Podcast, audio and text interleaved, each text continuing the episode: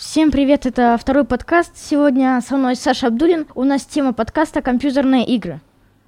Привет. Да, привет.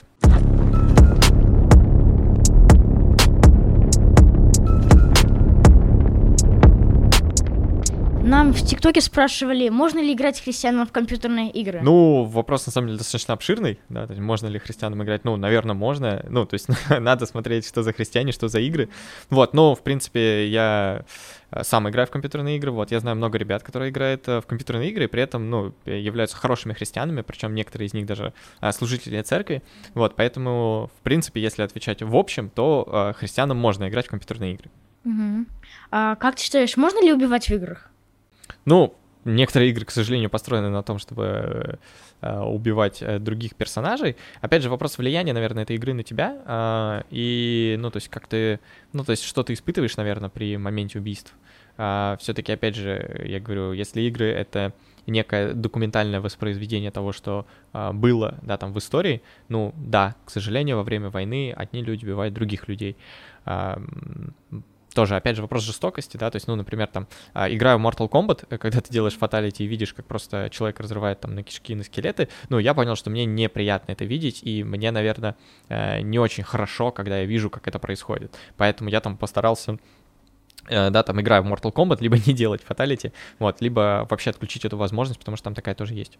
А в какие игры ты бы не рекомендовал играть? Ой, ну, на самом деле сейчас игры есть э, вообще куча разных игр в куча разных жанров. Не знаю, наверное, у меня нет каких-то точных э, названий, что вот эта вот игра можно играть в эту игру нельзя. Опять же, нужно, наверное, смотреть, что из себя представляет эта игра, что это за жанр, почему у тебя возникли вопросы, играть тебе в нее, не играть, да. То есть а, у меня был а, момент с игрой, мне ее посоветовал знакомый и сказал, что это супер крутая игра, уникальная в своем жанре, вообще там революционное что-то придумали э, разработчики. Я такой, ну, я погуглил, почитал, и действительно это оказалось так. А, я скачал эту игру, начал, соответственно, в нее играть, и понял, что э, герои, когда там происходят диалоги между э, персонажами игры, они ругаются, да, то есть там много нецензурной лексики. Вот, и я такой, блин, ну, вообще как бы не очень приятно, да, то есть я хочу поиграть, а здесь мне приходится напрягаться, и каждый раз мне режет слух каждое новое слово. Вот, я полазил в настройках, обычно в играх есть такое, там, типа, скрывать взрослый контент, да, то есть там, не знаю, э, там, сцены для взрослых, да, там, блюрит, э, там, я не знаю, в, в, убирают э, нецензурную лексику, убирают там кровь, еще что-то. Вот, э, я попробовал, поискал в настройках такую настройку, э, вернулся в игру, э, как бы стало поменьше, но все равно была и присутствовала нецензурная лексика. Вот, для меня неприемлемо и, ну, как бы не доставляет удовольствия играть в игру, в которой там через каждые два слова э, какое-то ругательство а, используют глав... персонажи главной игры. Ну и, соответственно, я ее снес, написал в Steam, попросил вернуть денег, мне вернули деньги, и я как бы да, спокойно продолжил играть в другие игры. Угу. А как ты считаешь, есть ли предел нецензурной лексики? Ну, в некоторых играх она проскакивает. Э, как я рассказал пример с той игрой, да, что, а, возможно, ну, нужно поискать в настройках, можно ли ее убрать, а, но я бы старался избегать. Ну, то есть, наверное, это тоже нужно рассматривать как, ну, например, вопрос, а, слушаем ли мы фильмы и ну, смотрим ли мы фильмы и слушаем ли мы музыку, в которой есть нецензурная лексика. Конечно, мы стараемся этого избегать.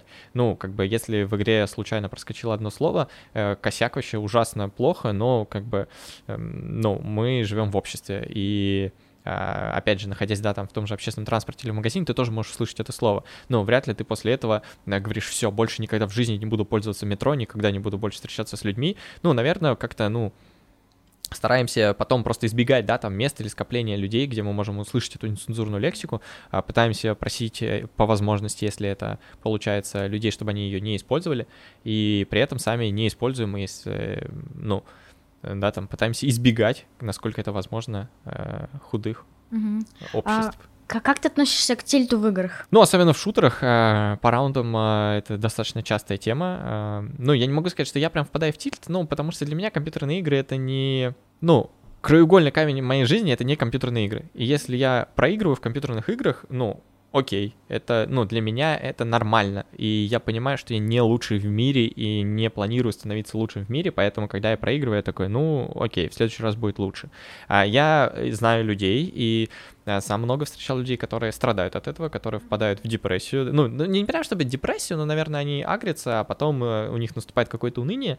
Ну, наверное, а, стоит в таких случаях, если ты понимаешь, опять же, что ты подвержен э, тильту, и ты понимаешь, что, ну, это имеет некое влияние на тебя, да, то есть ты потом э, ходишь либо злой, агрессивный, ты там на всех начинаешь там кричать или еще что-то, ну, наверное, стоит взять паузу от компьютерных игр и поработать над своим характером, потому что это, конечно же, ненормально, когда у тебя что-то не получилось в компьютерной игре, к тебе, например, в комнату заходит родитель задать какой-то вопрос, и ты начинаешь им дерзить просто потому, что у тебя сейчас там не настроение, не летит, или тебя там, тебе попался игрок, который просто сильнее тебя. А, бывает, что взрослые говорят, что когда ты э, играешь какие-нибудь шутеры, где там убиваешь, э, ты после того, как поиграл, решаешься убить по-настоящему. А, а молодежь обычно считает, что наоборот, ты там агрессию свою убираешь. Ну, я отношусь к разряду молодежи, поэтому тоже. Ну, я не считаю, что это прям. Эм, ну, а компьютерные игры это, да, ну, по крайней мере, для меня, да, то есть это тоже хорошее снятие стресса, да, когда ты ни о чем не думаешь, у тебя есть право на ошибку, ты можешь а, потратить время на то, чтобы просто провести время и узнать что-то новое. Я думаю, что взрослые, которые говорят о том, что компьютерные игры вызывают агрессию, они просто не понимают, как устроены компьютерные игры, сами никогда не играли, и на самом деле это повод, да, там, э, не искать какую-то реальную причину, а просто такие, о, а давайте скинем все на компьютерные игры.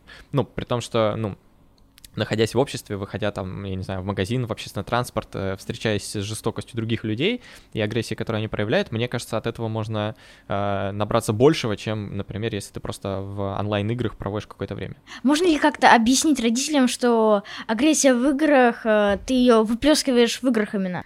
Мне не нравится, наверное, то, что ты, ну, как бы мы пытаемся сейчас э, найти куда вылить свою агрессию. А, ну, наверное, тут вопрос, почему вообще у тебя появляется агрессия.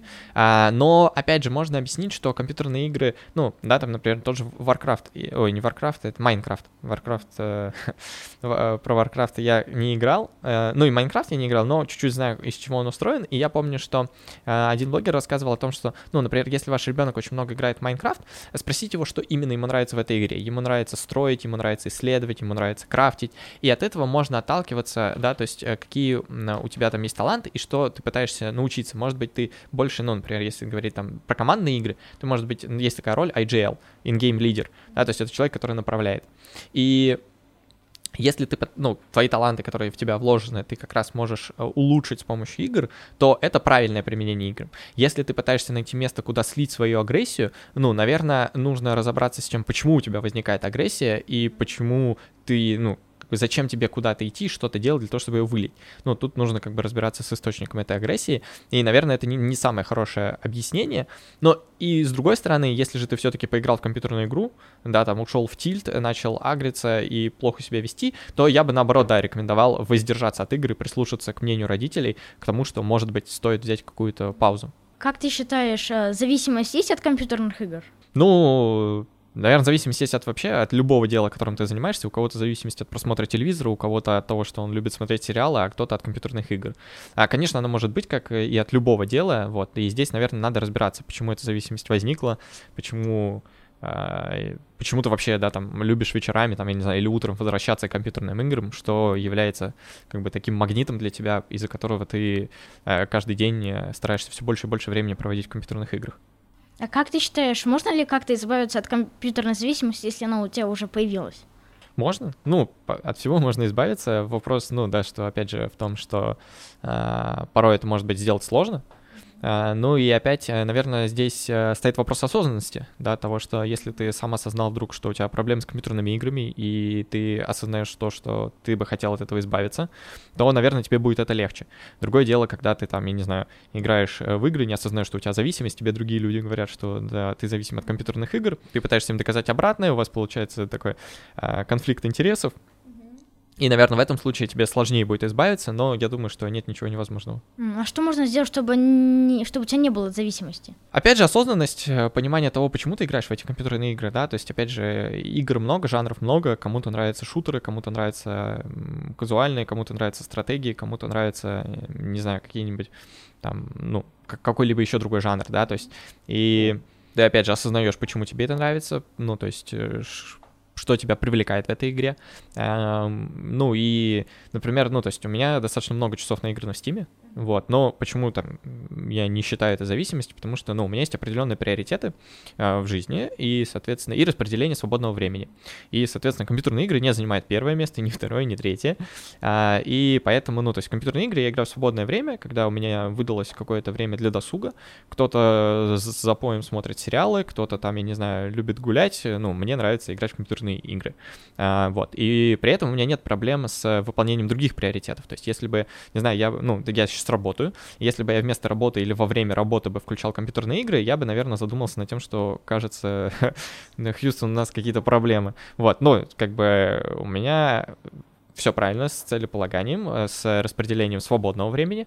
Вот, поэтому у меня такой зависимости нет, и, ну, как бы, если ты вдруг задумываешься о том, о, я хочу начать в играть в компьютерные игры, но при этом не хочу, чтобы у меня появилась зависимость, тебе, наверное, нужно установить для себя какие-то лимиты. Когда, во сколько и как много времени ты тратишь на компьютерные игры. Ты, например, э, ну, не знаю, там, Опять же, зависит от того, если ты играешь в онлайн-игры, наверное, тебе там, ну, предпочтительнее, да, там, ну, вечерами играть. Если ты любишь какие-то игры, когда ты один в соло проходишь какую-нибудь историю или еще что-то, да, то есть ты там, я не знаю, можешь, например, выделить себе один день в неделю, в субботу, э, договориться с родителями, что вот ты там, например, 4 часа потратишь на то, чтобы вот в субботу тебя никто не трогал, это вот твое время препровождения досуга. И тогда я думаю, что, в принципе, ты сможешь э, управлять э, желанием играть, нежеланием играть, выполнением каких-то других задач и тем самым ты как бы отсрочишь или вообще избавишься от такой проблемы, как зависимость. Как ты считаешь на сейчас э, киберспорт? Что это? Что это сейчас не время? Ну, киберспорт — это перспективная, я думаю, достаточно сфера, и на самом деле а, много есть возможности себя реализовать в киберспорте, и это не обязательно игроком, да, то есть это не обязательно быть тем человеком, который будет а, сидеть за компьютером и играть, это менеджеры, а, я не знаю, администраторы, это создатели каких-то ивентов, ну, то есть это на самом деле огромная сфера, в которой можно себя попробовать, и, в принципе, я думаю, что, ну, если ты загораешься целью, да, там, попасть в киберспорт, опять же, ну, вопрос, в какой роли ты хочешь туда попасть, ну, и, во-вторых, а, ну, то есть нужно понимать, как правильно нужно расставить акценты для того, чтобы, ну, это не было какой-то, может быть, э, такой навязчивой идеей, но это вот реально можно было воплотить э, в реальность. А можно сейчас киберспортом заняться, но вообще перестать учиться? Нет, ну, опять же, ну, вот если посмотреть на нынешних уже киберспортсменов, которые уже состоялись, которые что-то умеют, все они закончили хотя бы школу. Вот, и я думаю, что э, окончание школы — это, наверное, э, скорее, ну, это вещь, которую тебе необходимо сделать. Вот. А при этом, ну, опять же, нужно правильно расставить приоритеты, и школу тебе в любом случае нужно будет закончить, пройти. И, э, во-первых, потому что это как план Б, потому что никто не знает, что с тобой может произойти. Я не знаю, ну там от э, самых ужасных случаев, когда ты там, например, не знаю, упадешь, э, катаясь на скейтборде или там, не знаю, на лонгборде упадешь, сломаешь себе кисть, и все, и считай, ты уже не сможешь стать профессиональным киберспортсменом, заканчивая какими-то другими обстоятельствами. Поэтому окончание школы это такой хороший, э, ну, во-первых, это место, где ты развиваешься, где ты социализируешься, где ты узнаешь какие-то вещи. Ну вот, во-вторых, ну, это а, некий запасной для тебя план.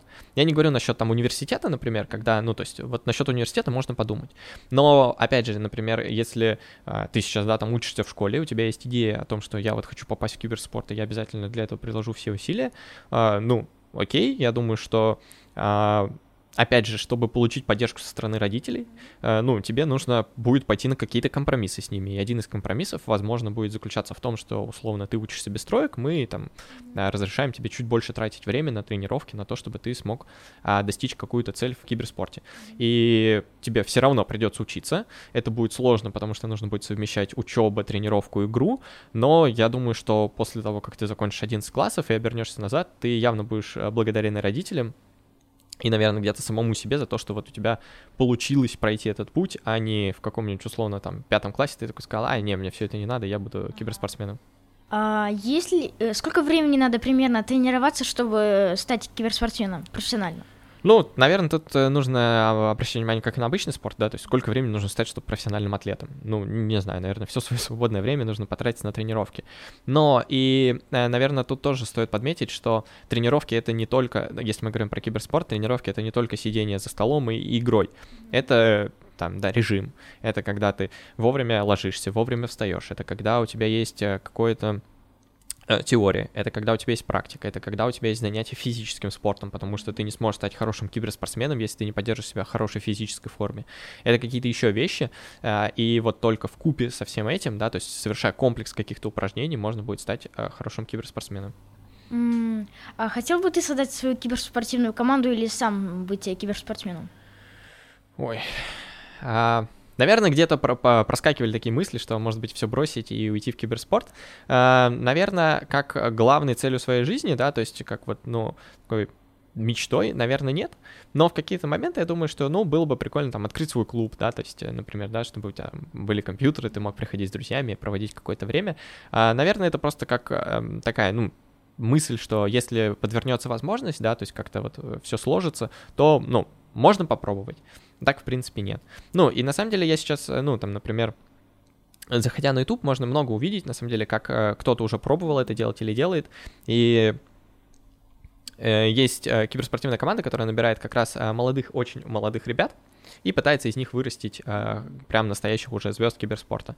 И вот посмотрев, как у них это все устроено, да, то есть про, э, вот как я говорил в прошлом, да, э, ответе, э, да, там распорядок дня, то, какие у них тренировки, то, какой у них есть режим, на самом деле э, то, что мы видим, да, то есть смотря Инстаграм, Твич там или ТикТок, это лишь малая часть того, что действительно делают эти спортсмены. И это тоже очень имеет сильную взаимосвязь с обычным спортом. Да, обычно мы, когда смотрим, а, мне долгое время нравился очень, ну, когда он выступал, спортсмен Усейн Болт, да, человек, который быстрее всех в мире бегает там 100 метров. И Возможно, для нас казалось, что когда он выходит на дистанцию и делает э, забег да, на 100 метров за там, 9 с чем-то секунд, ну, нам кажется, о, да это же так просто, ну типа вышел, э, 9 секунд своей жизни потратил и все, и ты супер известный, супер всемирный э, человек на весь мир. Но на самом деле за этими 9 секундами стоял, стоит огромная работа, которую ему нужно проделать, которую он э, каждый день делал. Это огромное количество тренировок, это огромное количество испытаний, через которые он прошел. Может быть, где-то даже ну, таких достаточно болезненных испытаний но только вот пройдя через все это, можно добиться какого-то успеха. И то же самое я понимаю, что а, Хотелось ли открыть бы свой клуб, команду или залететь как-то в киберспорт? Э, наверное, да, но при этом я также понимаю цену этого всего, что, ну, то есть у меня сейчас есть работа, у меня есть жена, у меня есть какие-то хобби, и для того, чтобы достичь реально крутого успеха, нужно будет от всего отказаться и потратить все свои силы на то, чтобы достичь этой цели. Ты считаешь киберспортом сам спорт? Если да, то да, а почему? Ну, а почему нет? Ну, как бы спорта, наверное, это, ну, то есть если говорить в общем, да, что такое спорт, это место и площадка, где люди могут соревноваться в, каких, в каких-либо разных дисциплинах. Да, э, киберспорт не настолько э, физически э, много затрагивает твоих сил, да, как, например, если ты бы играл в футбол, волейбол или еще что-то. Но, опять же, зная, как киберспортсмены готовятся к тому, чтобы вот потом посидеть и, грубо говоря, да, то есть подергать мышкой и клавиатурой, какую работу они проделывают, я думаю, что вполне возможно назвать киберспорт настоящим спортом. А как, как ты, ты знаешь, как можно говорить родителей, чтобы можно было играть в компьютерные игры?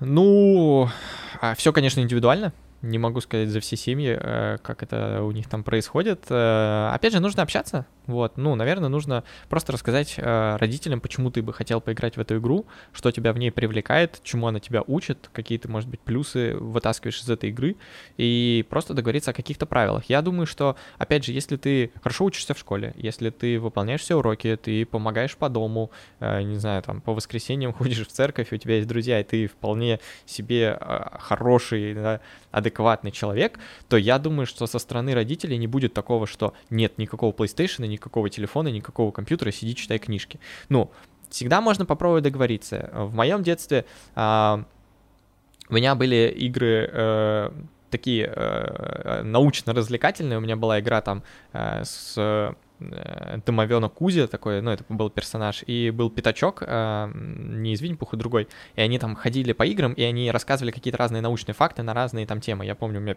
Пятачок там была анатомия и еще какой-то.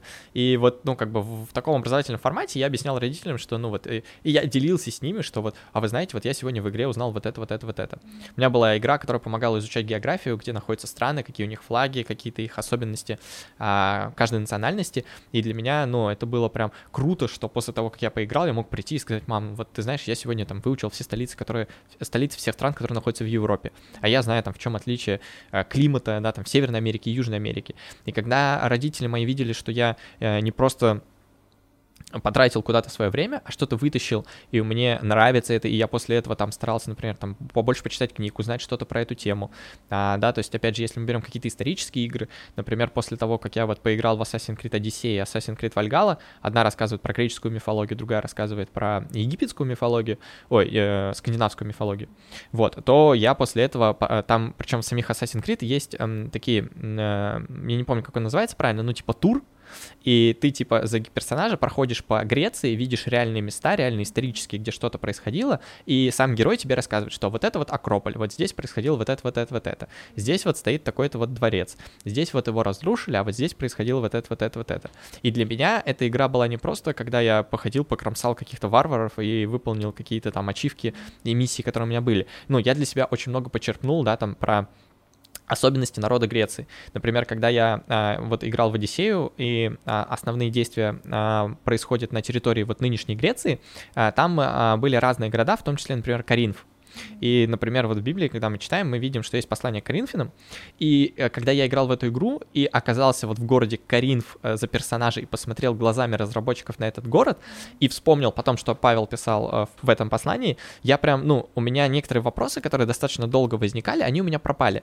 Ну, потому что, когда Павел им писал, он говорил, что этот город достаточно худых нравов, да, то есть он достаточно развращенный, а, и, э, ну, говорил о том, что там есть много разных э, философов, которые, ну, распространяют некую иную мысль, отличную от того, что говорил Павел.